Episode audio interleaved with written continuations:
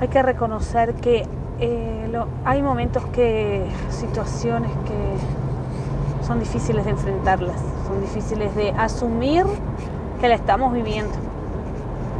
Son difíciles también de, de convivir con ellas toditos los días, no sé por cuánto tiempo, a veces meses, a veces años, a veces días, semanas, pero son esos famosos este, tragos amargos, esos momentos en donde hay que forzarse porque las cosas no salen suaves, ni leves, ni espontáneas, sino que requieren de un esfuerzo, de, de una puesta en marcha de nuestra parte que viene a ser como encender un motor y darle duro al arranque y acelerarlo para poder avanzar y seguir con, bueno, con lo que nos toca, ¿no? La rutina, el trabajo, la familia, vivir, etcétera. El vivir. Y la Biblia habla eh, en muchas partes, pero em, trae la connotación que el Señor en medio de nuestro desierto, Él traerá ríos en la soledad y nuestro desierto, el desierto florecerá, promesas de la palabra de Dios. Y muchas veces escuchando esta palabra nosotros pensamos, bueno, florece el desierto, entonces ya lo vemos todo verde. Eh, aguas en, la soledad, ríos en la soledad, uh, ya, ya empezamos a imaginar aquellos paisajes lindos, ¿no? De, que siempre vemos, esas naturales, esa naturaleza, esa naturalidad, lo natural, ese río que corre, esos verdes. Pero cuando nosotros empezamos a darnos cuenta que nos está hablando que en medio del desierto, o sea, quiere decir que no es que todo el desierto va a florecer, que en medio del desierto habrá sectores que van a florecer y ríos en esa, en esa soledad, ríos en la sequedad, en algo donde no hay nada, nada, nada, está ese río de Dios que nos refresca, que nos trae ese refrigerio, que nos trae ese descanso, porque el agua nos trae descanso, ¿no es así? El agua nos calma.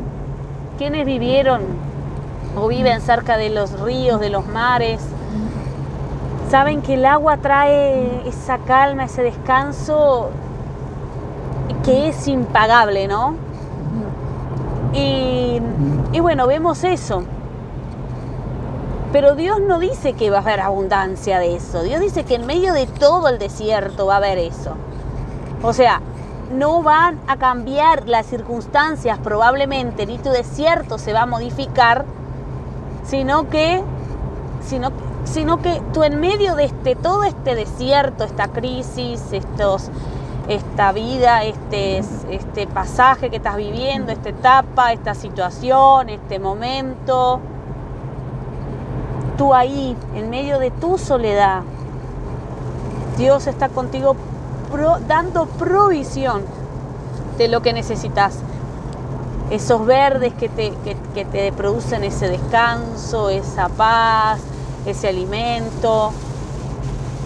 Este, eh, y esa agua que también te produce lo mismo, esa saciedad, esa paz, esa calma. Y eso le trae estabilidad emocional a tu vida. En medio de ese desierto donde todo es, todo es seco, todo es solo, todo es árido, todo es eh, cansador el día por el calor agobiante.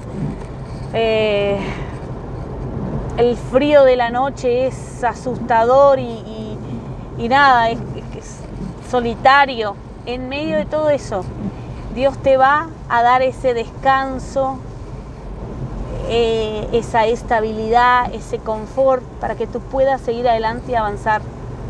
Siempre, siempre tener presente eso, porque Jesús dijo, en el mundo tendréis aflicción, confiad, yo he vencido al mundo. Entonces, eh, tu desierto, tu desierto en que te encontrás y quizás con una inestabilidad emocional importantísima. En ese desierto Dios te trae esa estabilidad, esa quietud en el alma, ese, esa paz, ese sosiego, esa abundancia que solo Dios te puede dar donde nadie puede suplir lo que estás necesitando que se supla dentro de ti, porque no es lo que todo el mundo te tenga para decir, es lo que tú necesitas en tu interior y Dios lo puede llenar y lo puede suplir.